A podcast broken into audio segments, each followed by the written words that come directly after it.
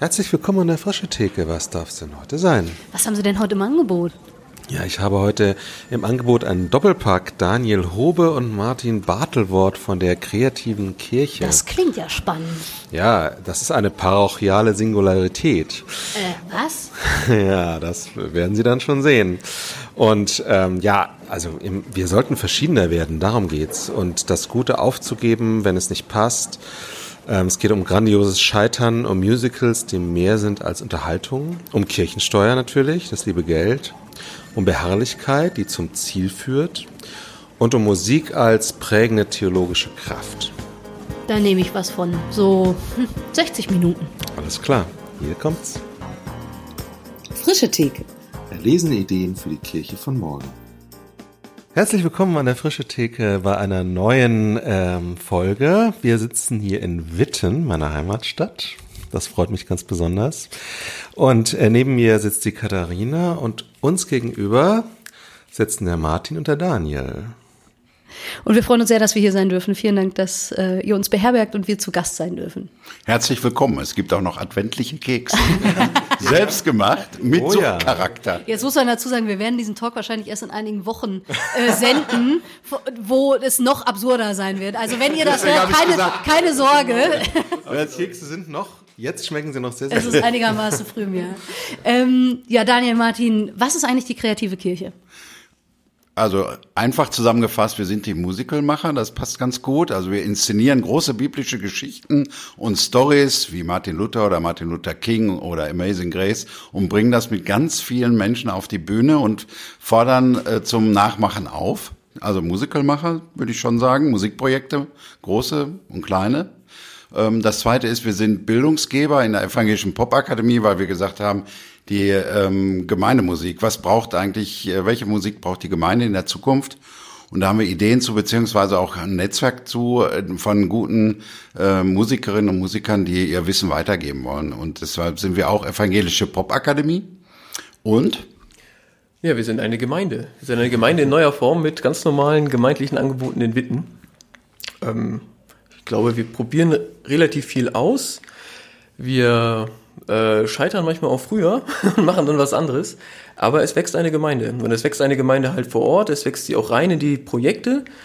Ähm, ja, überregional jetzt nicht viel, aber sie hat eine relativ, relativ starke Entwicklung, glaube ich, gerade hin zum Thema junge Erwachsene, Nachwuchs und auch ganz besonders Menschen, die, in, also angehende Profis, also Menschen, die eigentlich ihr, ihre berufliches, ihr berufliches Leben in der Kirche verbringen möchten. Was macht denn die Form neu? Muss das selber in die Hand nehmen. Danke. Ähm, wir haben ja keine Parochie, sondern wir haben im Grunde, wurde als Gemeinde gegründet mit, äh, mit allem, was dazugehört, aber ohne Parochie.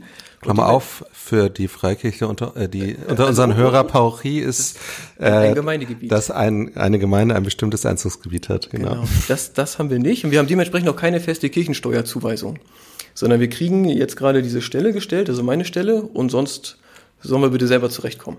Und ich persönlich finde das sehr, sehr gut, dass man einerseits einen landeskirchlichen Zusammenhang hat, äh, auch einen Rückhalt und ist für mich natürlich auch komfortabel. Äh, andererseits aber auch von Anfang an eine finanzielle Verantwortung bei der Gemeinde liegt. Das ist gut. Also bei uns wird gespendet. Die Landeskirche hat ganz schön lange mit sich gerungen, bis sie das irgendwie mal sehen konnte, ne? Und euch quasi da so ja, die Freiheit gegeben aber besser. Hat. Das war vor meiner Zeit. Ja. Ja, Ringen ist ja nichts Schlechtes. Also da, da, äh, gute Ideen beweisen sich ja auch ja, durch Zeit. Also dass man das durchhält. Das sind keine Sprintsachen, sondern ähm, von der ersten Idee oder Vorstellung bis zur Umsetzung, da dürfen Jahre vergehen. Warum auch nicht? Also es muss sich auch bewähren äh, und die Tragfähigkeit einer Idee auch im Prozess erweisen. Und wenn es äh, wirklich mal eine tolle, einfache Idee ist, dann, dann äh, kann ich auch schnell verrauchen. Das ist Schnapsidee so, mhm. so, sozusagen. Ne? Und das andere ist eben auch Visionskraft, die, die sich dann entwickelt, andere mitnimmt und ähm, von verschiedenen Seiten auch in die richtige Zeit fällt. Manchmal ist ja die Zeit auch gar nicht die, die richtige Idee zur falschen Zeit, mhm. bringt auch kein Glück. Ähm, aber das äh, stimmt, das hat das ist ein Prozess über mehrere Jahre, wo wir Musik, Musicals gemacht haben schon und Musikprojekte gemacht haben und irgendwann gemerkt haben, hier kommen andere Leute, die vielleicht in der Ortsgemeinde nicht so sind, ergänzend oder neue Herausforderungen gesucht haben und die finden dann Heimat. Und was machen wir damit eigentlich? Wie beheimaten wir Menschen in Gemeinschaften eigentlich? Das ist ja der, das, was dahinter steckt. Wann war das so ungefähr, wenn wir über die Anfänge reden? Ah, das ist jetzt schon von heute, das ist ja 2020, also ich, das sind schon acht, acht Jahre, müssen wir schon zurückgehen, ja. Ja. Und wie ging das los? Also äh, ist das mehr so passiert? War das intentional? Äh, aus welcher Position heraus sozusagen habt ihr angefangen, das zu machen? Es geht immer um den nächsten Schritt. Also ganz dahinter steht eben Menschen äh, mit dem Evangelium in Verbindung zu bringen. Kommunikation eigentlich. Also äh, darüber unterhalten, was unser Leben trägt und was unser Leben ausmacht. Und unsere Erfahrung ist einfach, dass wir gemerkt haben, also in dieser unübersichtlichen Zeit ist das, was ähm, äh, Christus ins Leben gebracht hat und die Jesus-Stories äh, uns zeigen eigentlich genau das, was wir brauchen, damit wir gut durchs Leben kommen. Und auch noch darüber hinaus, ne? also auch noch, auch noch, auch noch mit Ewigkeitserwartung. Also der Geschmack von Ewigkeit im Hier und Jetzt leben. Äh, und die Formen müssen dem immer folgen. Also wenn man eine Vorstellung von Zukunft hat, dann ist erst die zweite und wirklich eher unspektakuläre Seite die, welche Form, in welche Form bringen wir das? Ja. Und, und da schien es so, dass gesagt wurde, Mensch, die Gemeindegrenzen, äh, so wie sie heute sind, sind, oder die Gemeinden, wie sie organisiert sind, ist gut. Freikirche auch gut, aber darüber hinaus darf man auch noch experimentieren oder müssen wir in Zukunft immer nur am Vergangenen festmachen oder dürfen wir uns weiterentwickeln? In der Gemeindeleitung zum Beispiel per Satzung auch katholische Geschwister mit aufnehmen. Ja, ja dürfen wir. Ja. Wir haben nur kein Katholische Pfarrerin bis jetzt gekriegt. Aber äh, das kommt, kommt alles. Kommt vielleicht noch. Genau. Ökumene ist aber der ökumenische Ansatz ist uns durchaus ja. sehr ja, ich glaube, glaub, ein, glaub, ein, ein Drittel unserer Gemeindemitglieder ist katholisch. Wow. In etwa, ja. Und die können dann aber Mitglieder auch sein. Ja, das ist kein Problem. Und wie, also ganz kurz, ohne dass wir jetzt ewig, äh, ich finde die Strukturen nicht äh, das Spannendste und trotzdem dienen sie ja der Sache. Mhm. Von daher finde ich, haben sie auch eine Berechtigung. Wie habt ihr das strukturell aufgebaut, dass das geht und dass ihr trotzdem irgendwie Landeskirche seid? Ja, da, da, ja, da, man glaubt es ja nicht, ne? aber das hat ein, sich ein Landeskirchenrat ausgedacht. Also der, der Herr Konrad. Halleluja. Ja, ja, man, darf, man muss auch sich auch manchmal von alten Bildern auch verabschieden. Ne? Also ein Landeskirchenamt kann auch sehr kreativ sein. Und äh, das hat der Herr Konring äh, mit dem Superintendenten Ingo Neserke damals, war der Superintendent bei uns, äh, ausgedacht. Und da haben die so ein bisschen Ping-Pong gespielt. Und dann war innerhalb der verfassten, okay, also verfassten Kirche, also des Kirchenkreises gibt's eine Gemeinde, die eben Gemeinde Kreative Kirche heißt. Und da ist das möglich, ja. Das ist wirklich abgefahren. Ist das singulär, wisst ihr das? Oder ja. gibt sowas auch an anderen Stellen? Ich hab's noch nie gehört. Ja. Singularität. ja, wir, wir, haben uns ja geeinigt, dass wir möglichst viele Fremdwörter benutzen, ja, genau. äh, damit auch ein bisschen intellektueller Anstrich äh, in die ganze äh, platte Zeremonie hier kommt. Ja. Okay, ähm, jetzt, weil wir schon auf dieser Strukturebene sind, äh, jetzt gibt's ja auch noch andere Pfarrer in diesem Kirchenkreis. Wie fanden die das so und wie fand das die Gemeinde auf dessen Grund und Boden? Also wenn man jetzt noch mal Parochie denkt, da wo ihr vom Ort her seid, da gab's ja schon was. Mhm. Ey, das war am Anfang auch eine Fragestellung. Also natürlich, es gab dann auch die Zusage, dass wir zum Beispiel keinen Konfirmandenunterricht anbieten. Ja. Ähm, inzwischen ist das Verhältnis aber eigentlich gut. Also natürlich gibt es da schon was, aber da leben so viel mehr Menschen, als in die Kirche kommen. Es gibt ja eigentlich nicht zu viele Gemeinden, sondern zu wenige. Ja. Ähm, und das, ja, das funktioniert. Also ich höre nie, dass jemand das doof findet, dass es uns gibt. Oder dass jemand das blöd findet, dass wir unsere Arbeit machen. Mhm. Manchmal werden wir, glaube ich, ein bisschen beneidet um eine Freiheit. Ja. Also ich, wir machen im Sommer eine Sommerpause. Das ist wirklich schön. So. Und da, also, ist das. es äh, hilft mir sehr, wirklich. Also es, äh, an solchen Stellen, ne, das dann mir so ein bisschen so, oh ja, aber aber das nie nie so, wir sind dagegen. Sondern höchstens, wir hätten gerne auch an manchen Stellen ein bisschen mehr Freiheit. Ja. Aber das heißt, ihr habt wahrscheinlich keine Kasualien. Ihr nee. beerdigt nicht, ihr tauft ihr? Ja, natürlich. Also ja? wir machen das. Also wenn jemand aus der Gemeinde, klar, äh, sich verheiraten möchte oder getauft werden möchte, dann machen wir das. Klar. Okay. Aber es ist natürlich viel, viel seltener. Mhm. Oder auch wenn jemand aus dem Umfeld stirbt, dann beerdigen ja. wir den natürlich auch. Ja. Aber das ist nicht Aber bei euch ruft keiner an, nur weil er hier gewohnt hat, sozusagen, nein, nein. und sagt hier. Wir sind ja in dem Sinne für niemanden zuständig. Das ist natürlich, natürlich ist ein Privileg. Ja. Wir sind aber auch von der Ausstattung, also es gibt genau einen Hauptamtlichen, das bin ich. Mhm. Also wenn man mal, sorry, aber wie viele Angebote wir machen und wie gut die besucht werden, ist das Verhältnis von, ich sag mal, Investition der Kirche zu Ergebnis, ich finde, wirklich ganz vorzeigbar. Ja. So, so sehe ich es ehrlich gesagt auch, wenn ich höre, das und das machen wir alles nicht. Das stimmt. Wir machen aber mit sehr wenig Mitteln sehr, sehr vieles. zum Verhältnis vom Projekt zu ähm, dem, was äh, im Regel in der Regelarbeit angeboten wird. Also was Gemeinden anbieten und was, wie gehen die mit einer Initiative um? Da finde ich, dass die Initiativleute auch eine Verantwortung für die anderen mit haben und umgekehrt. Ähm, und das sollte man möglichst lässig gestalten. Also es gibt ein Geheimrezept. Ähm, das heißt, ähm, dass wenn ich natürlich die, die, der Meinung bin, dass das, was ich mache, das Beste ist und alle anderen doof sind, dann wird das Verhältnis relativ angespannt sein. Äh, wenn ich allerdings ähm, meine eigene Kultur dahin oder wenn ich es selber so erlebe, ich erlebe es selber so, als äh, dass wir verschiedene, dass wir sehr viel verschiedener sein müssten oder noch werden müssen äh, und genau das, was ich mir mir keinen Spaß macht oder mir keine Heimat bringt, genau richtig ist ähm, als Ergänzung. Mhm. Also das ist, glaube ich, der Schlüssel, die eigene Haltung. T äh, trotzdem ist es so, dass auch äh, Initiativen ähm, immer auch Schwierigkeiten haben im Miteinander. Aber ich habe es jetzt seit 20, 30 Jahren hinter mir. Das sind immer Wellen. Also mhm. mal ist es schlimmer, dann kommen Veränderungsprozesse, so wie sich im Moment eben die Kirche in Transformation befindet auch. Und dann wird es auch mal wieder schwieriger und dann wird es mal wieder besser. Aber das Geheimrezept ist wirklich die innere Haltung, dass man auch bereit ist, Verantwortung auch für den jeweils gegen, äh, gegenüberliegenden oder Menschen oder Gemeinde auch mit zu übernehmen und ähm, auch an einem guten Miteinander interessiert ist. Mhm. Jetzt liegen acht Jahre oder so zwischen den Anfängen und dem, wo ihr jetzt so unterwegs seid. Ähm, erzählt uns doch mal vielleicht ein Highlight aus diesen Jahren und eine Sache, wo ihr irgendwie grandios gescheitert seid, wenn es das gibt.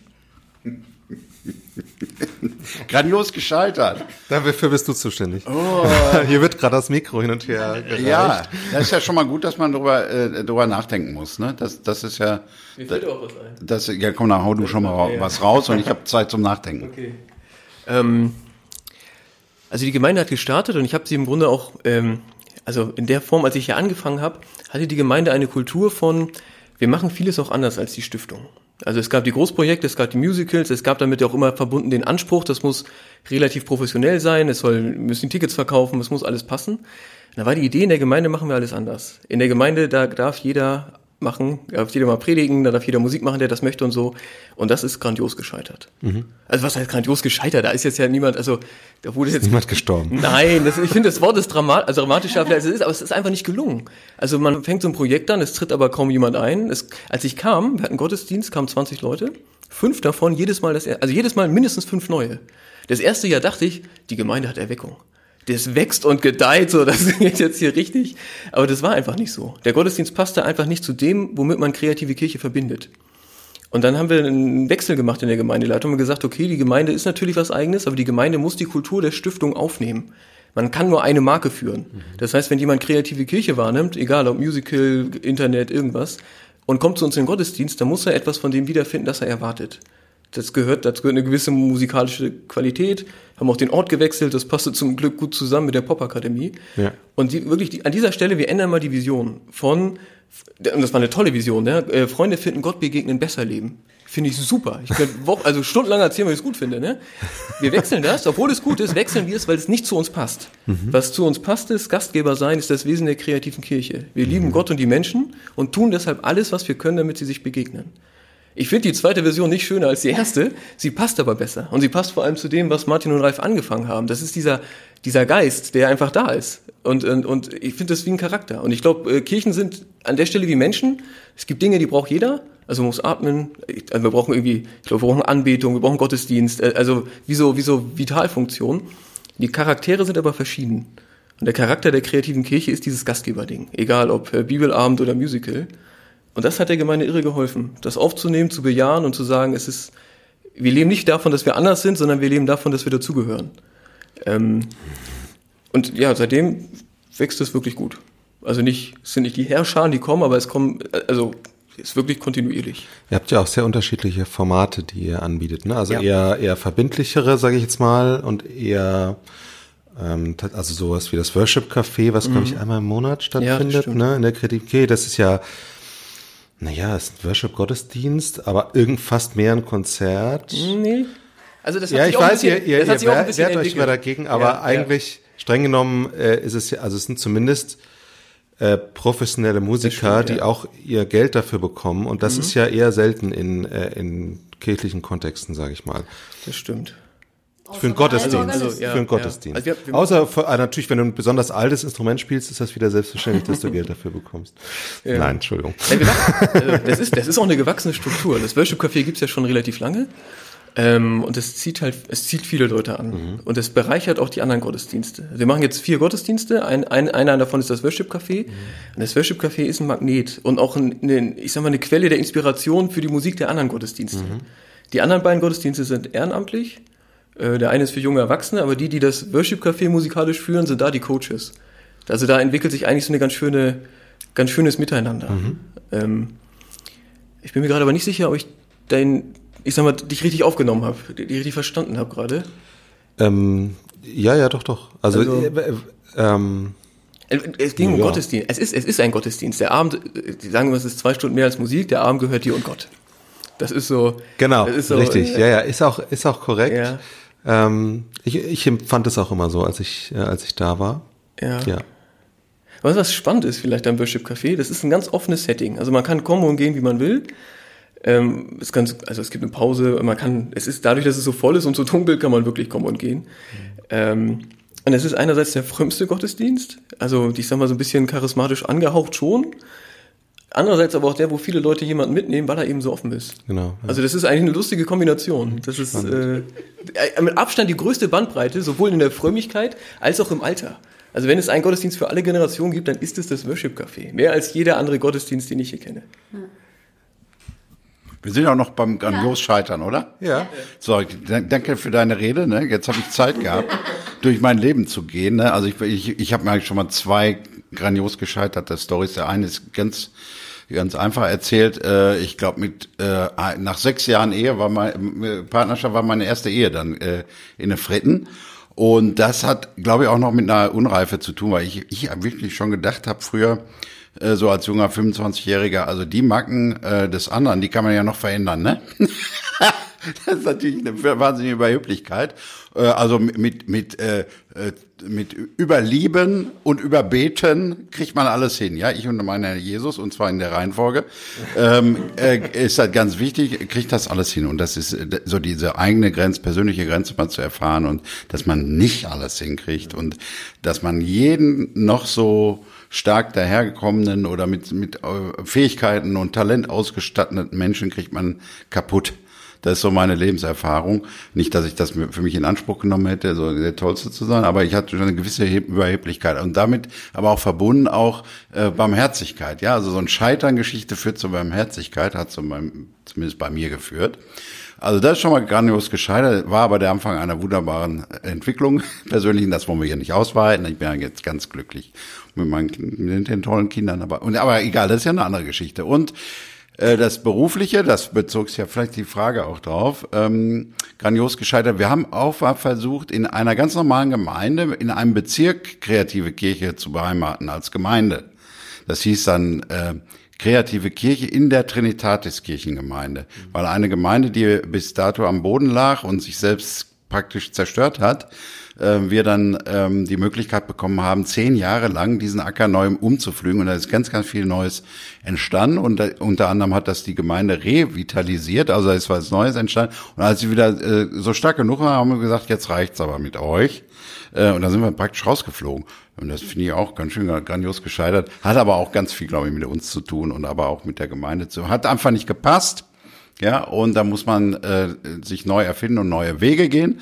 Und äh, das hätte ich natürlich gerne auch anders gehabt, dass man vorher schon das gelobte Land gesehen hätte, aber das ist dann erst unterwegs gekommen. Also diese Vorstellung, dass es auch äh, nach dem Scheitern gut weitergeht, die wird dann eben erst äh, erlebt auf dem Wege. Ne? Der, der Herr stellt sich einem Emmaus war so, ne, so, die Geschichte stellt sich einem erstmal da unterwegs dann wieder an die Seite und man merkt irgendwann, dass man doch getragen wird. Das ist meine Erfahrung. Wobei es sicher, also es hat sich für euch wie Scheitern angehört, aber wenn ich dich jetzt richtig rausgehört habe, das richtig rausgehört habe bei dir, für die Gemeinde war es eigentlich äh, trotzdem positiv, weil sie revit revita revitalisiert wurden und äh, dann halt einfach irgendwann war wahrscheinlich das eigentliche Scheitern, dass man sozusagen vielleicht den gemeinsamen Absprung nicht geschafft hat oder irgendwas in der Richtung. Aber die Gemeinde gibt's jetzt noch und die erfreut sich äh, schönster, schönster Lebendigkeit sozusagen. Ja, und äh, vor allem für uns war es, aber wir haben ja ganz neue Möglichkeiten erst äh, dadurch genau. bekommen, die wir vorher gar nicht gesehen haben. Und das ist eben das, was sich nur im Vollzug dann äh, ereignet. Das kriegt man nicht am Anfang mit als Gepäck, auf, äh, sondern das hat wirklich dann auch mit Vertrauen zu tun, dass man weiterziehen muss und dass man auch vielleicht mal auch einen Job erledigt hat und dann ähm, äh, dann eben äh, gesagt, so, wir haben jetzt einen anderen Auftrag für diese Stadt. Ne? Auch, und aber das ist echt schwer auch, äh, da auch sich zu verabschieden ähm, und äh, zu sagen, so, jetzt sind wir wirklich frei für was Neues und dann kommt auch was, was Neues. Ne? Das Habt ihr da jemals ans Aufhören gedacht? Oder war schon immer klar, ja, das war jetzt nix, aber wir machen weiter mit irgendeiner anderen Form? Also äh, ich sag da mal platt psychologisch, man will natürlich immer von allen geliebt werden. und das geht strukturell nicht und es geht auch inhaltlich nicht und auch von der Person nicht. Äh, und äh, diese, diese, äh, und dann denkt man, ach ja, äh, äh, muss ich mir das alles antun oder so. Aber es, wir haben ein Problem. Mein Mitgründer, der Ralf Rahmann und ich, wir haben ja ehrenamtlich angefangen. Ähm, und äh, heute, heute sind wir 40 Mitarbeiter, Hauptamtliche und, und, und über 100 Ehrenamtliche. In der Stiftung jetzt, Äh, ne? Ja, in der Stiftung, genau. Und in den Musikprojekten da und in der Bildung. Ähm, und es drängt uns dazu. Und dagegen kann man nichts machen. Das ist so, ich kann auch nichts anderes. Wir reden da ja gerne von dem Pioniergehen. Die Visionen sind da, die Ideen sind da, man probiert aus. Ja. Also, ich habe noch eine Meinung dazu, warum das irgendwann auseinandergehen musste. Weil ich glaube, eine Kirchengemeinde ist ja ein Netzwerk. Oder jede, jede Gruppe von Menschen bildet ein Netzwerk. Anders können ja Menschen gar nicht miteinander arbeiten und leben. Und man kann meines Erachtens nicht zwei Netzwerke e- einfach kombinieren. Wenn man das wirklich will, dann muss man ein komplett neues Netzwerk bauen. Das ist, glaube ich, auch bei vielen Fusionen eigentlich ein Problem, weil man hat Netzwerke und Systeme, die haben ihre, ihre Funktion. Und dann sagt man, dann machen wir das jetzt zusammen. Und Das ist schwer. Also und, und, und die Gemeinde und die Stiftung funktioniert, weil das halt inzwischen ein Netzwerk ist. Das geht. Es gibt verschiedene Verantwortlichkeiten, es gibt auch verschiedene Entscheidungsstrukturen oder so. Aber es ist halt ein gemeinsames Netzwerk. Und da lässt sich schlecht einfach mal so irgendwas ranflanschen. Und die andere Kirchengemeinde mit Presbyterium und anderen, ganz, ganz anderen Zyklen, das ließ sich schwer kombinieren. Also. Ja, ich suche gerne auch ja nach biblischen Bezügen und Weisheiten. Und da gibt es so eine Weisheit, das Bild von dem äh, neuen Wein und alten Schläuchen. Ja. Und ich habe mir, ich wusste immer gar nicht, was ist das überhaupt. Also ich bin jetzt kein Winzer. Und, und äh, ich glaube, wenn ich es richtig verstanden habe, geht das so, wenn du neuen Wein in alte Schläuche, die alten Schläuche sind ein bisschen poröser schon, äh, und, und wenn das gärt und so, dann platzt das irgendwie. Ne? Und äh, das ist eben das Entscheidende, dass man sagt, nicht das Alte ist schlecht oder so. Oder, ähm, äh, wenn du wenn du eine neu ausgerichtete Arbeit in alte, ähm, in bestehende Strukturen passt, dann wird's irgendwann ähm, schwierig für alle. Ja, und, und es verändert sich ja was in, die, in dem Wein sozusagen, in dem Traubensaft. Also der verwandelt sich ja und mit dieser Verwandlung können die alten Strukturen nicht mit. Ja, also da steckt ja eine tiefe Weisheit und ich finde das so faszinierend, dieses Bild. Ja, vielen Dank da auch für die Ehrlichkeit und dass ihr uns äh, in vielleicht auch nicht die an, nur die angenehmen Stories sozusagen mit äh, reinnehmt. Wenn ihr jetzt die andere Seite beleuchtet, vielleicht Highlights oder was liebt ihr an der kreativen Kirche? Also ich lebe, äh, liebe, ähm, das, das merke ich immer, das ist das, was wir dann am meisten teilen. Also wir machen, machen Deutschlands größte Hallen voll, also SAP Arena äh, mit Martin Luther King und so. Ähm, aber das ist nicht das Entscheidende, sondern äh, das, was uns im Team immer am meisten äh, wirklich auch Gänsehaut äh, verschafft, ist sind die Stories der Leute, was die im Projekt erleben. Als Familie, als Einzelner, als neuen Weg, ähm, auch im neuen Verhält im Verhältnis äh, äh, zu Gott und zum Glauben äh, und wie sie da gestärkt werden. Das sind eigentlich äh, die meine Highlights immer wieder und da kriege ich nie genug von. Also ich habe kriegen wir wir kriegen wir jeden jede Woche so eine Story äh, und das das ist das äh, Überleben äh, Überlebensexil äh, Exil, Elixier- Elixier Elixier. Elixier. Wir haben ja uns ja geeinigt für einfache Sprache. Jetzt, Zaubertrank. jetzt merkt ihr auch warum. Asterix. ähm, ist ja so eine Story im, im, im Kopf gerade, was dich irgendwie in den letzten Wochen, Tagen, Ja. Monaten besonders? Ähm, jetzt wird's ein berührt bisschen, hat? also ich, ihr könnt das ja nachher rausschneiden oder drin lassen, ja, ob eure Hörer das jetzt hören, äh, ertragen oder nicht, das müsst ihr entscheiden. Ähm, wir hatten ein Chormusical, das hieß Amazing Grace. Nur mal so als Beispielstory, weil die, weil die so äh, eindrücklich ist. Und ähm, die eine Konzertbesucherin hat dem Autor Andreas Malessa, der die Story geschrieben hat, ähm, dann ähm, persönlichen Brief geschrieben, langen persönlichen Brief und, und sie sagt, sie hat nur äh, im Konzert äh, nur geheult und weil sie ähm, wieder eine Ahnung davon bekommen hat, was Gnade wirklich auch äh, bedeuten kann. Die Story dahinter ist, ähm, sie ist ähm, völlig unschuldig äh, mit ihrem Wagen aus ihrer Einfahrt gefahren äh, und hat aber und konnte sie auch nicht sehen, das zweijährige Nachbarkind über, äh, überfahren und es äh, äh, ist dann gestorben eben. Ne? Und ähm, ja, ich, ich kriege jetzt wieder Gänsehaut, wenn ich es erzähle, merke ich. Wie gesagt, ihr könnt das ja entscheiden, ob das jetzt äh, gut ist. Aber das zeigt nochmal, wie existenziell äh, scheinbar unterhaltsame Geschichten. Wir machen ja Musicals, aber wir sagen immer, es sind Musicals mit äh, eben Tiefgang, wo wir äh, Leute dann ganz stark berühren. Und so Gänsehautgeschichten, ja. Ja. Die gibt's. Ja. Ich kann auch noch Nach- andere nicht so hart. Alles gut. Nach welchen Kriterien wählt ihr aus, was für Projekte ihr macht? Ich erzähle noch mal eine andere Gänsehautgeschichte, dann könnt ihr dann entscheiden, äh, welche ihr nehmt. Das zweite ist, können wir alles rausschneiden. Das zweite ist, äh, oder das, eine eindrückliche Geschichte ist auch eine Sängerin von Zehn Geboten, äh, die ähm, äh, dann eben schwer erkrankt ist und in ihrem Sterbebett eben auch von einem Mitarbeiter von uns besucht wurde. Die hatte das T-Shirt an von den Zehn Geboten und äh, er hat gefragt, warum hast du das an? Ja, weil ein Lied heißt, äh, Gott trägt auch, wenn es dunkel wird. Und das ist ihr äh, Brückenlied praktisch geworden zwischen Leben und Sterben und Auferstehung. Ähm, und da merken wir immer wieder, wir machen nicht hier nur unterhaltsame äh, Musicals, die irgendwie ein schönes Gefühl mal machen, sondern hier geht's richtig um ähm, ja, archetypische Lebensgeschichten, also was äh, Menschen mit äh, dem, äh, was Gott uns bereitet hat, eben erleben. Äh, Wolltest du noch ein Highlight erzählen? Nee, ich, Sonst fände Ja, ich das nämlich gefragt, sehr interessant, die aus, Frage, ne? wie, äh, wie kommt, also na, nach welchen Kriterien entscheidet ihr, welche Projekte ihr macht? Also bei dem, äh, das ist, äh, ist glaube ich, eine Mischung aus Intuition. Was sind Themen, die jetzt dran sind, oder was sind Themen dann, die in zwei Jahren dran sein könnten? Ähm, und auch Anlässen. Also das erste große Ding haben wir gemacht zur Jahrtausendwende, äh, Jesus Celebration 2000 Arena Oberhausen mit 1000 Sängern damals, äh, Sängerinnen und Sängern. Das war für uns so, wow, äh, das ist ja jetzt hier Bundesliga. Das ist ja richtig groß. Ähm, da war der Anlass klar dann, ne? Irgendwas muss passieren, irgendeine Sch- Geschichte, Story müssen wir erzählen. Oder beim Kulturhauptstadtjahr ähm, praktisch des, des Staates, da gibt's ja ein Kulturhauptstadtjahr, gibt's ja immer als Ruhrgebiet Kulturhauptstadt äh, 2010 und da haben wir gesagt, oh, das ist ja was Großes hier, da müssen wir jetzt, was macht die Kirche? Die Kirche muss auch groß sein. Äh, Und was ist eine große Geschichte, die kulturell alle verbindet? Und da sind wir auf die zehn Gebote gekommen. Oder Reformationsjubiläum war auch ganz einfach. da hätte ich jetzt auch nicht hier ähm, Noah gemacht. Ne?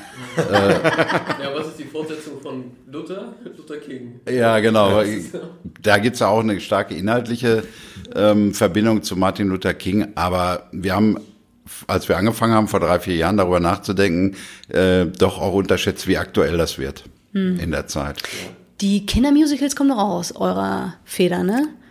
Also Ja, quasi also- die Idee. ein paar Kindermusicals. Genau, wir haben ungefähr, glaube ich, Okay, ja klar. Es gibt natürlich auch Kindermusicals. aus- Ja, sorry. ich glaube, wir haben zehn äh, Blockbuster inszeniert, ne? Mose, Jona, äh, David und aber auch hier Petrus und und so Sachen. Ähm, und äh, die, die inszenieren wir, bringen wir auf die Bühne und schreiben, die Silvia Mansel bei uns im Team, die Theaterpädagogin, die schreibt dann immer so hervorragende Werkbücher für Gemeinden Ja. mit Ideen zum ähm, selber machen. Also da geht's darum, wirklich nicht wir kommen und machen was, sondern äh, Gemeinden, Schulen führen das auf, ist tatsächlich Deutschlands meist aufgeführte Kindermusikalreihe. Ähm, also in jedem Jahr finden, glaube ich, 300 Musicals statt, Ja. ungefähr äh, deutschlandweit. Ja. Ja, das ist spannend. Ich, äh, es fällt mir jetzt gerade nur ein, wir ähm, waren bei mir aus der Gemeinde auf einem Wochenende, wo wir unter anderem uns erzählt haben, wie wir eigentlich bei uns in der Gemeinde gelandet sind. Und da waren mehrere äh, Leute, die gesagt haben, meine Tochter hat beim Kindermusical oder mein Sohn hat beim Kindermusical mitgemacht und ich bin irgendwie dann zum Zugucken geguckt und dann bin ich irgendwie, uns sind eine, werden immer mal wieder Alpha-Kurse gemacht und dann bin ich darüber irgendwie in einem Alpha-Kurs gelandet und ja, dann hat das mich irgendwie so begeistert, dass ich geblieben bin. Und das, also, ach, vielleicht einfach mal ein Danke an dieser Stelle. Das ist nicht nur irgendwie, wir füllen riesige Hallen und so, sondern auch ein, wie transportiert sich das jetzt eigentlich in eine konkrete Arbeit vor Ort und so, wie es dann dahin passt, mit vielleicht mehr oder weniger Aufwand oder so. Ja, da sagen wir dann Halleluja. Ne? Ja. Also dass, wenn wir gemeinsam sowas erreichen können äh, und je, jeder seinen Teil dazugeben kann, ist das, äh, ist das, das ist das Schönste, was ich mir eigentlich so vorstellen kann. Ähm, und das zu organisieren, das macht äh, wirklich auch ähm, ja Spaß, wäre wär zu untertrieben, sondern es ist ähm, eigen, eigene äh, eigene Berufung vielleicht auch. Ähm, mittlerweile auch wissenschaftlich. Hier hier liegt so ein, äh, kann man jetzt nicht sehen, weil wir hören ja ähm, äh, eine wissenschaftliche Ausarbeitung, also eine, eine ähm, hat einer seine Doktorarbeit geschrieben ähm, und der hat das Ganze untersucht, was das mit Menschen macht, die in den Projekten ähm, äh, bei uns mal auf Zeit mitmachen und dann aber auch ähm, das lebensbiografisch verorten. Und da kommen eben ähm, ähm, überschaubare Bezüge, also Gemeinschaften und ähm, Gemeinden und Jugendchor und Gemeindechor ähm, dann wirklich auch zum Tragen. Ne? Und wenn das so ineinander äh, verwoben ist, das ist natürlich wunderbar. Ja. Hast du noch ein Highlight aus deiner Pastorenzeit hier so bisher? Ja, vielleicht ein, ja, ach, vielleicht zwei kleine, ja, zwei, zwei Dinge fallen mir gerade ein.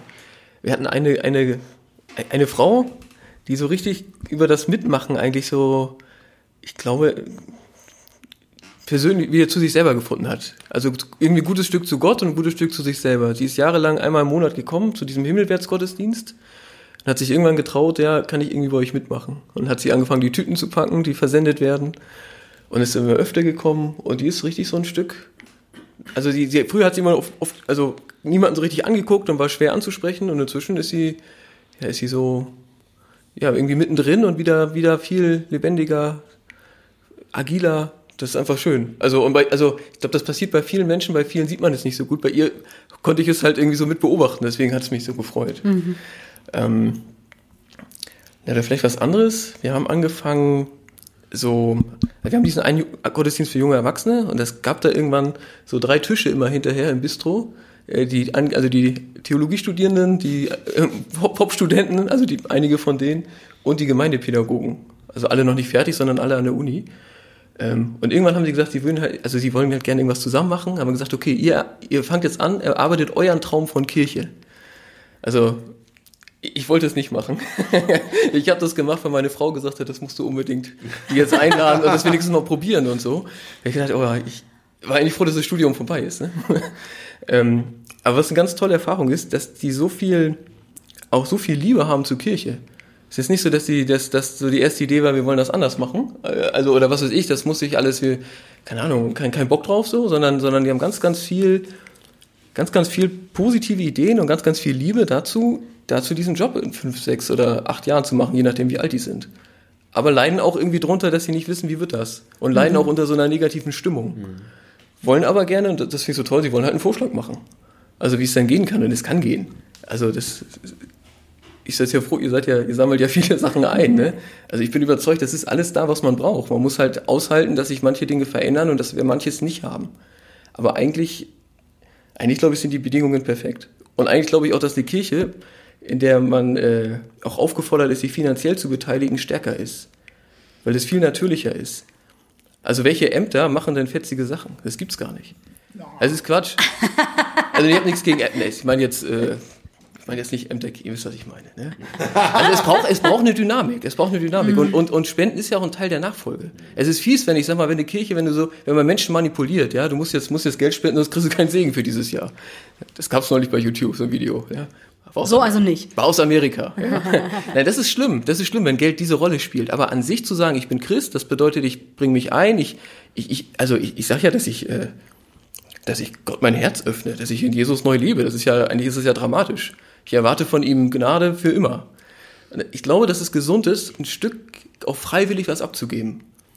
Einfach weil es ein Schritt der Nachfolge ist und weil es ein Schritt ist, ich verlasse mich ausdrücklich weniger auf das, was ich in der Hand habe und auf ihn.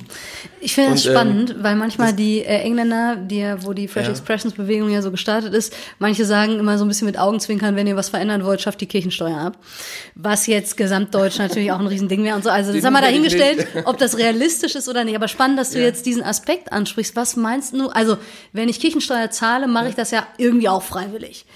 Was meinst du, was ist der Unterschied ähm, zu eben, ich bin irgendwo Mitglied, zahle Kirchensteuer und dann vielleicht nochmal irgendwie eine Spende in die Kollekte oder so? Also es ist jetzt auch nicht so, als würden Leute, die Kirchensteuern zahlen, darüber hinaus gar nichts machen. Ähm, Im Gegensatz zu Leute, der Laden läuft hier einfach gar nicht, wenn ihr kein Geld gebt. Also Ja. wieso würdest du sagen, ist das ein Unterschied? Ich glaube, es ist für dich besser, wenn du es freiwillig abgibst. Es ist ja das eine, zu sagen, ich will nicht mehr dazugehören, ich steige aus, das bedeutet, ich werde nicht kirchlich beerdigt und ich kann meine Kinder nicht taufen lassen. Das ist ja, das ist ja wie so ein Vertragsverhältnis fast. In dem Moment, wo ich es freiwillig gebe, entscheide ich als Christin oder Christ, ich gebe Gott etwas von dem zurück, das ihm gehört. Alles. Also äh, Teil dessen, womit er mich beschenkt hat. Und ich glaube, dass das einfach eine gute Dynamik ist. Ich glaube, dass es gut ist für, für, die eigene, für die eigene Beziehung zu ihm, auch für die eigene Beziehung zu Geld. Also ich behaupte, Spenden macht großzügig und Spenden macht auch ein Stück zufrieden. Und das ist, Ähm, und das ist nicht, äh, nicht gekoppelt an der Leistung. Das stimmt. Die, Ja. die Kirchensteuer ist an, quasi eine Koppelung Ja. von Geld zu Leistung irgendwie, ne? Ja. Ja. Und ich glaube, es ist, ich, also ich hätte nicht den Mut zu sagen, schaff mal die Kirchensteuer ab. Ich, ich, wir, wir leben ja auch zum Teil davon. Also ich lebe sehr gut davon. Ich will mich nicht, also Ja, bitte, ja. ich äh, bin sehr froh, dass mein Gehalt von der Kirche bezahlt wird. Ja, bitte auch mit Vorsicht Also- hören. Das ist eine, äh, glaube ich, sehr zugespitzte Aussage, Ja. die äh, aus einem Kontext kommt, in dem es Kirchensteuer auch nie gab in der Form. Ich habe gerade, als du so geredet hast, nochmal mich gefragt, macht es auch einen Unterschied, dass ich sehr viel konkreter sehe, was mit meinem Geld passiert. also Kirchensteuer ver abstrahiert das Ganze natürlich so ein Stück weit auch, weil es irgendwelche Töpfe gibt und dann gibt es irgendwelche Schlüssel, nach denen das wieder zurückfließt und so ganz genau weiß ich nicht. Aber wenn ihr jetzt wahrscheinlich sagt, hier Leute, das ist unser Projekt und dafür brauchen wir so und so viel Natürlich. Geld und das passiert, wenn wir das Geld zusammenkriegen oder nicht und am Ende kannst du sehen, mein Geld hat gemacht, dass das möglich wurde, dann ist das Gefühl natürlich auch anders. Und du hast ja ein ganz verrücktes, eine, hast eine ganz verrückte Dynamik bei Kirchensteuern. Wenn du dann, wenn du wenig Gemeindearbeit machst, kommst du wunderbar klar. Wenn du viel Gemeindearbeit machst und viele Projekte und willst einen Bandcoach haben und dies und das, hast du auf einmal Probleme. Also eigentlich, eigentlich motiviert das System dich dazu, deine Gemeinde eigentlich runterzufahren. Also natürlich, also da geht dann sozusagen nur der missionarische Eifer dagegen. Ja, Aber wenn man mal rein ja. systemisch denkt, Ja. ist das System darauf aus, äh, die Kraft des Systems ist, mach nix, hast du keine Probleme. So. So, jetzt geht's mal richtig los hier. Jetzt geht's mal, geht's mal ums Geld, ja. Und und da, das ist da, da ähm, von, ich, ich glaube, das ist überliefert von von dem äh, Schuhmagnaten da Deichmann, ne? der, der Heinz Horst oder der Alte auf jeden Fall, der da in Essen-Borbeck angefangen hat mit so ein paar Stiefeln äh, nach dem Krieg und dann zum Schuh-Imperium äh, Imperium da aufgestiegen ist. Also der, von dem ist das über ganz frommer Mann. Äh, von dem ist das überliefert, ähm, also habe ich es zumindest, ähm, dass äh, Geld ein ähm, guter Diener ist, aber ein ganz schlechter Herr. Ich dachte, das wäre von dir. Nein, Das schon zehnmal zitiert. Ja. Warte mal. ja, na, ich, ich habe da, ich habe da auch nicht widersprochen, weil das, das ist natürlich Amazing Grace ist übrigens auch von mir, ne? Äh, und Got the Whole World auch, ne? Äh, und ähm, nee, jetzt ohne Quatsch und ähm, und, und, und, und da, da, daran zeigt sich das. Also die, die. Kirchensteuer, die Kirchensteuer, das System kann dienen, ähm, aber wenn es äh, alles best be bestimmt, ne? also wenn ich wenn ich sage ja und deswegen kriege ich aber die Leistung und äh, und die deswegen Kirche hast du zu funktionieren wie mein Spitzengehirn, das und mein eigener kleiner Vorgarten das jetzt hier will ähm, und wenn ihr das nicht macht, dann trete ich aus, dann ist das im Grunde ein Zeugnis einer Beziehungslosigkeit, ne? zum Glauben auch. Ne? Und das andere ist, dass man sagt, äh, ähm, ja, was du gesagt hast, ist ja geistlich gesprochen. Ne? Also aus meiner Beziehung zum Gott ähm, äh, sage ich, äh, mir ist so viel geschenkt worden ich, und ich gebe davon ab und siehe da, es macht mich sogar glücklich, ne? weil ich Teil seines, seines Auftrags dadurch werde. Aber daran ist nicht gekoppelt, dass der Daniel das, das und das predigen muss, was mir gefällt, sonst trete ich wieder aus. Sondern das ist wieder dieses, äh, die, diese andere Form, ne? sondern du hast dann das zu leisten, was ich da sehe und machst du es nicht, äh, dann äh, werde ich aber meine 100.000 Euro jetzt hier abziehen. Und das ist natürlich ein ganz, ganz äh, prekär, also ganz schwieriges Verhältnis dann. Ne? Man könnten reiche Spender so wie, eine, wie eben auch die schlechten Beispiele dann. Ne? Reiche Spender eben ähm, ähm, im, Glu im Grunde äh, im Grunde sagen, aber du hast mal jetzt hier mal äh, gegen Homosexualität zu predigen und wenn du das nicht machst, ja, dann äh, ziehe ich meine Spende ab und dann seid ihr nämlich pleite. Ne? Und da, das ist natürlich ganz, ganz fatal.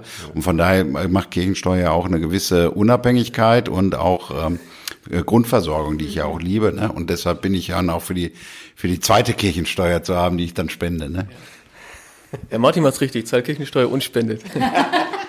Nein, aber ich glaube, ich glaube, man kann, und das ist vielleicht auch echt eine der Chancen der Situation jetzt. Wir können ja das Beste aus beiden Welten haben. Mhm. Man kann ja die genau. Leute anstellen. Meine Chefin ist die Superintendentin. Die kann ja theoretisch, also die, die ist mir weisungsbefugt, ähm, nicht unsere Spender. Also wir können ja, wir können ja Leute anstellen über, über diese Gelder und gleichzeitig kann trotzdem für das Gemeindeleben, und da, da finde ich unsere Gemeinde wirklich toll, das, trotzdem ist klar, das kostet hier so und so viel Miete und ein Bandcoach kostet das und das. Das bedeutet, diese Summe brauchen wir jedes Jahr. Und, und dann entsteht ja auch eine gute Dynamik. Wenn die Gemeinde wächst, gibt es auch mehr Spender, kann man auch mehr machen. Mhm. Also wir können ja beides haben. Wir können an der Stelle ein Hybrid haben. Und ich glaube, dass eigentlich es wirklich eine Chance ist. Ich glaube, das ist stärker, als wenn Geld einfach da ist und fertig und spielt keine Rolle. Ah, insofern haben die Engländer ja vollkommen recht. Ich kenne kenn so einen alten, schrumpeligen Pfarrer da, ähm, Bischof, Bischof, aber die haben unheimlich viel zu sagen. Also ich liebe ja diese alten, schrumpeligen Bischöfe, die da mal richtig was raushauen, weil sie nichts mehr zu verlieren haben. Und äh, der hat, das weiß ich auch noch, der, der hat gesagt, also Martin, es ist doch so, God speaks with money. Listen, ne, es geht in eine ähnliche Richtung. Also Gott spricht eben mit äh, über auch übers Geld und äh, hör, hör, hör gut zu. Äh, und von daher stimmt das ja leider, dass auch äh, notwendige, notwendige Veränderungen in der Kirche oft eben dann nur über das Geld geht. Ähm, kann man, kann man äh, bemängeln, aber auf der anderen Seite wäre Geld dann wieder auch ein guter Diener, also das mangelnde Geld in dem Fall. Ne? Bei vielen Ideen spielt ja, also Geld ja auch eine, Rolle, man hat die Idee und braucht es, um es zu realisieren. Da musste ich gerade bei dem anderen Stichwort was mich nochmal interessieren würde, dran denken, nämlich Popakademie. Da habt ihr ja auch, also oder vielleicht nehmt, nehmt ihr uns mal rein, wie diese Idee überhaupt entstanden ist und wie das dann jetzt plötzlich hier ähm, steht und ähm, welchen, welchen, welche Auswirkungen das auch hat. Das ist ja kein Wittener Ding, sondern das hat ja bundesweit mindestens äh, Auswirkungen. Ja, mindestens bundesweit. Wir machen es eigentlich nur weltweit immer. also ich würde ich würd das mal ähm, hauptsächlich in Westfalen, aber im, mit dem Hochschulstudium dabei dann tatsächlich auch bundesweit äh, Ausstrahlung.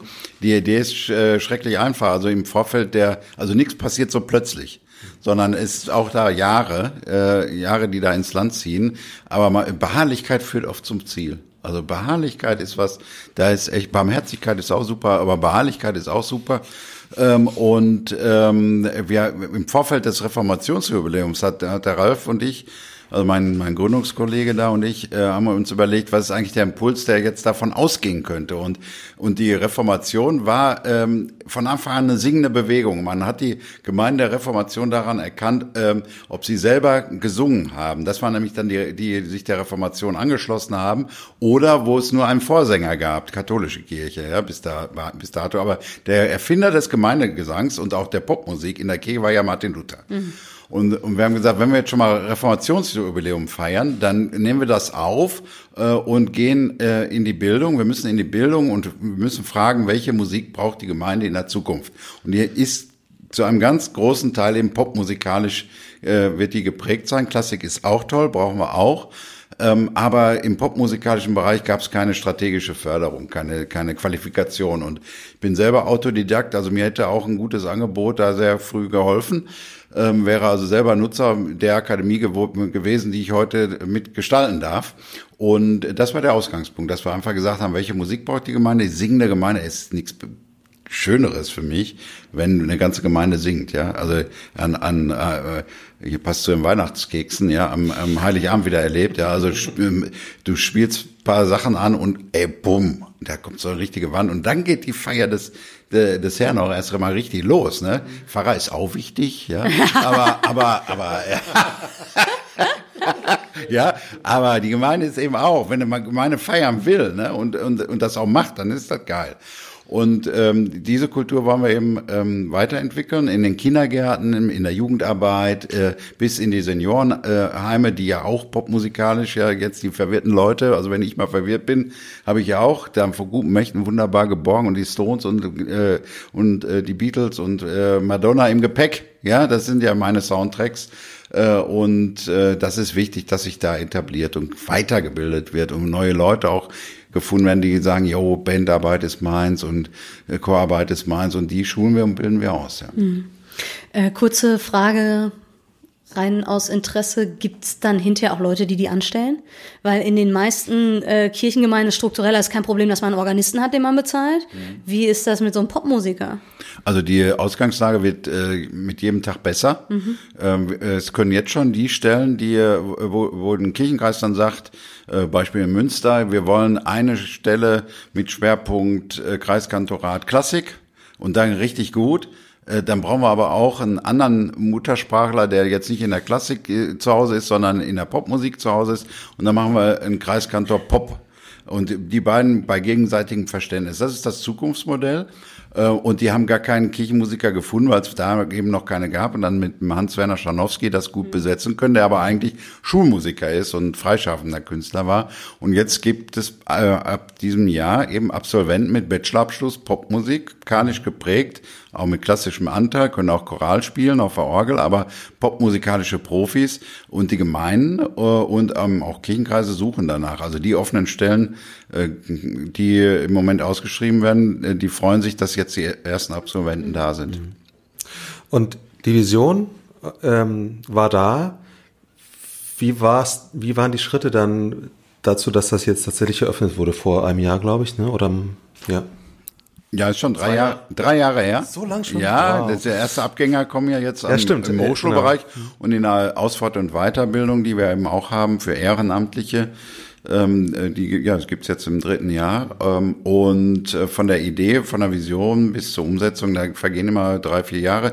Das geht, äh, wenn man ähm, wenn man eine, eine Vorstellung hat, wo andere sagen, ja, das ist wirklich dran. Also wenn man die alleine hat, dann reicht das gar nicht, sondern es muss immer in die, die Zeit fallen, die dann gerade passt. Ähm, sowas wie eine Wiedervereinigung und so, die, da gibt's einen Korridor und dann geht das. Und so ist das in kleinen, kleineren Ideen jetzt im Zusammenhängen wie bei uns eben dann auch. Und wir, man merkt, oh, äh, andere sehen das ganz genauso. Also man bekommt Rückenwind und geht dann mit den Leuten weiter, äh, die das befeuern. Ne? Auch im, die, die sichtbar, aber auch unsichtbar dahinter stehen. Du hast ja gerade gefragt, wer würde die einstellen? Ich, also, das fragen natürlich die Studierenden auch. also, Wenn sie schlau gibt, sind. Ja, ja. ja und es, gibt, es gibt ja klar, es gibt diese Stellen auf, auf Kreisebene, wo man dann eben in mehreren Gemeinden ein bisschen arbeitet. Ich habe ja die schon auch die Hoffnung, und ich glaube, der Pfarrermangel ist an der Stelle auch eine Chance, dass man, dass man halt das Miteinander der Profession auch nochmal ein bisschen anders denkt. Also angenommen, das ist jetzt, äh, ich will die Studenten nicht vorgreifen, aber so denke ich das eigentlich. Man hat eine Gemeinde mit zwei Fahrstellen und so ein bisschen Haushalt, ganz normal, und die muss jetzt sich irgendwie neu sortieren. Dann nimm noch einen Pfarrer, die andere Fahrstelle nimmst du für einen Musiker und für einen Teil Diakon, den Rest aus Spenden, und dann hast du drei Leute.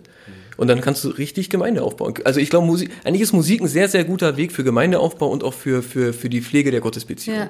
Also ich sag mal Mission und Anbetung. Ist Musik doch ein wunder, wunderschönes Mittel. Also wenn ich mir, wenn ich in so eine Gemeinde käme, hätte ich lieber einen Musiker als einen Fahrkollegen, ehrlich gesagt. Man muss natürlich dann das, das Gesamtpaket neu denken. Also es kann nicht sein, also wenn der Pfarrer dann all die Dinge machen muss, auf die die anderen keine Lust haben, dann wird das nicht, nicht gehen. Aber das, also mal ehrlich, ich habe äh, drei Tage lang gemacht zur Beerdigung, ne? ist jetzt nicht so, dass man das nicht lernen könnte, nur weil man nicht Theologie studiert hat. Also ich, ich, glaube, da, ich glaube, da geht richtig was. Und es ist wieder eine Chance, dass, dass, dass da auch was fehlt an Nachwuchs, weil dann kann man es auch neu denken. Also Da fällt mir das Bild ein, der alte Witz meines Freundes, ne? äh, Pfarrer ohne natürlichen Feind. Die Einfahrstellengemeinde. Aber ich stehe hinter, ich finde das äh, toll auch, wie du da, vor allem wie du das auch lebst. Äh, Daniel, du gehst ja auch richtig vor und, und äh, äh man merkt ja auch richtig an, dir geht's nicht um Status als Pfarrer, äh, guck mal, jetzt kommt der Pfarrer und alles, ähm, jetzt kommt das Amt und so, sondern du kommst wirklich als Teamplayer und machst das wirklich ganz fantastisch und äh, beziehst die anderen Dienste so mit ein. Und ich glaube auch von der Gemeindeentwicklung ist, ist stehen wir vor einer richtig großen Chance. Ich sitze ja jetzt quasi mit den Musikprofis hier. Ähm, ich muss, wenn ich ganz ehrlich bin, sagen, dass ich manchmal auch ein bisschen unter der Popmusik, die ich in Gemeinde erlebe, leide. Also was jetzt so unter klassisch Worship irgendwie subsumiert wird oder so, aufgrund zumindest einer Einseitigkeit der Texte, die ich so wahrnehme. Jetzt haben wir so Studien mit Generation Lobpreis und so, die ja total für das spricht, was du sagst, nämlich dass die Musik theologisch viel mehr äh, prägt und predigt, als das, was man vielleicht in den Predigten hört oder in der Bibelstunde macht oder irgendwie sowas. Und umso mehr würde ich sagen, haben wir eine hohe Verantwortung, was die Texte betrifft und das, was wir dann da theologisch so prägen. Ähm, es fühlt sich ein bisschen off-topic an, aber ich glaube, eigentlich sind wir mittendrin. Ähm, Im FreshX-Kontext habe ich manchmal den Eindruck, wir für die Gemeinden, die neu entstehen, gibt es häufig noch gar keine Musik, weil die sich mit dem, was so worshipmäßig sich entwickelt hat und was in vielen Gemeinden, die ähm, irgendwie damit jetzt so unterwegs sind, auch gut passt, was da aber irgendwie nicht so passt. Also schon manchmal aufgrund der, des Stils, also da sind wir noch gar nicht bei den Texten, aber dann schon auch die Sprachbilder, die äh, theologischen Voraussetzungen, die mit bestimmten Begriffen und so weiter irgendwie mhm. gesetzt werden. Ähm, was denkt ihr dazu? Wie seid ihr da unterwegs? Können wir mal irgendwie so ein bisschen so einen Zweig für Lieder schreiben, für Menschen ohne kirchliche Prägung oder irgendwie so was? Ja, also ich habe zwei Gedanken dazu. Der eine ist, äh, ja, also es ist, man muss ja ein bisschen suchen. Es gibt ja aber auch andere Texte. Mhm. Also ich finde so ein paar Sachen von Samuel Harfst sind sehr viel, sagen wir, verbindender für jemanden, der, der jetzt noch nicht so tief drin ist im, ja. im Glauben. Und ganz blöd, ne, wenn man es auf Englisch singt. Es ist auch Merken es die Leute nicht? Ja, es ist ein bisschen Abstand da. Wirklich. Ich habe das neulich, hat mir das jemand gesagt. Äh, auf Deutsch, da finde ich es immer so super krass und irgendwie denke ich, das kann ich ja gar nicht singen. Aber auf Englisch, da geht's. ja. Obwohl ich gut Englisch kann, weil es, ist, es klingt ist das, doof, ist ne? gut oder schlecht? Ja. Ich, deswegen sage ich, der Gedanke ist, ist jetzt nicht ausgegoren, ne? Aber in dem Moment ist es so ein bisschen verfremdet und, und ich erinnere ich mich an eine Jugendfreizeit, wo mhm. äh, eine Jugendliche sagte, wer ist eigentlich diese Mercy und warum fällt die ständig hin? äh, wir sagen, Mercy is falling relativ wieder, das ist so ungefähr 15 Jahre her oder so. Ähm, also es birgt auch Gefahren. Natürlich, natürlich. Das ist, ist jetzt auch kein ernst gemeinter Vorschlag. Aber klar, ich glaube, es ist auch, ist auch ein guter Grund, auch noch Musik zu entwickeln. Es entstehen ja jeden Tag neue Lieder. Ja. Ist, an sich ist das ja auch was total Schönes, wenn Lieder geschrieben werden und so. Also in der äh, Popakademie, in dem Hochschulzweig, da gibt's Liederwerkstätten. Mhm. Also es sind junge Leute, ja, alles junge Leute, die ja auch nach äh, eigenen Sprachbildern suchen. Und durch diese Singer-Songwriter Generation dann auch, glaube ich, äh, versprechen wir da auch um, noch ähm, viel Neues, was da auch entstehen wird. Ne? Letztendlich geht es um, um Glaubensbilder, die entworfen werden, die dann eben auch tragen. Ne? Mhm. Also ähm, mancher Choral, so Gott ist gegenwärtig äh, zum Beispiel oder äh, andere Dinge, das sind ja Hymnen, die, die laufen seit mehreren hundert Jahren und erreichen immer noch Trost und Ermutigung mhm. und Beheimatung. Ne? Das darf man gar nicht unterschätzen. Und äh, zur aktuellen Auseinandersetzung haben wir ja stimmt, haben wir jetzt einen ähm, Fachtag, erstmal über zwei Tage ähm, ausgeschrieben und der ist auch voll da kommen 100 Leute hin und die gehen solchen Fragen eben auch nach. Ne? Also wenn, man, wenn sich Glaubensvermittlung über Musik ereignet, welche Inhalte kommen dann eigentlich zur Sprache und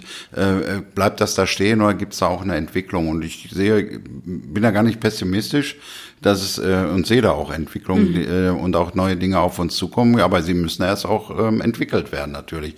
Und ähm, im nächsten Jahr planen wir dazu einen großen Festivalkongress, nennen wir das, zu Praise and Worship wo es genau auch um so, äh, so eine, äh, wo es um Feier geht, Anbetung geht, aber auch äh, und einer inhaltlichen Positionierung, ähm, aber auch diesen Fragen auch nachspürt ne? und mhm. auch mit Leuten da auf dem Weg, sich auf den Weg macht. Kann man nicht anders, muss man sich erarbeiten oder müssen wir uns miteinander erarbeiten. Und spricht ja auch wieder total für ein Miteinander der Professionen. Also nicht der Musiker hat mit Theologie nichts zu tun oder der macht halt seine Alltagserfahrungen, die er dann theologisch irgendwie mit seiner Bibel reflektiert, sondern irgendwie ist man, ja, das muss ja gar nicht zwingend schlecht sein, aber manchmal habe ich schon den Eindruck, okay, wenn man das nochmal dogmatisch reflektiert, dann würde man vielleicht manche Aussage lieber etwas anders formulieren oder so. Ja. Wir danken euch sehr herzlich ja, für diese geguckt, ich bin ein bisschen, 60 Minuten. Wir sind schon wieder am Ende, ja. ähm, es ist wirklich spannend. Wie, wie kriegen, wie kriegt man noch mal mehr Infos über euch? Kreative-kirche.de ist eure Webseite von der Stiftung, richtig? Nee, alles. Die Gemeinde ist damit drauf. Ja, da drauf. findet man alles. Findet man alles. Und das andere ist ev-pop.de, aber auch über Kreative Kirche oder man gibt äh, Evangelische Popakademie ein. Man findet ja alles heutzutage, auch uns. Sehr gut. Bei Spotify haben wir einen Predigt-Podcast. Gibt's wirklich, aber Spotify finde ich, also das sind nur die Predigten, aber die gibt's da. Was heißt Bei Spotify. nur? Ja, kenne ich die Musik, ich glaube vielleicht wäre das auch, das ist ja rechtlich immer ein bisschen schwieriger. Ja. Aber Gut. Ja, dann sagen wir ganz, ganz herzlichen Dank. Ähm, wir verlinken mal noch den Clip, den es über euch äh, ja schon einige Jahre gibt auch. Und ähm, genau, sagen euch Hörern, Hörerinnen und Hörern bis in zwei Wochen und äh, freuen uns sehr, dass hier solche Sachen passieren. Das ist einfach sehr cool. Alles Gute für eure Arbeit. Alles Gute. Danke, hat Spaß gemacht. Jo. Tschüss.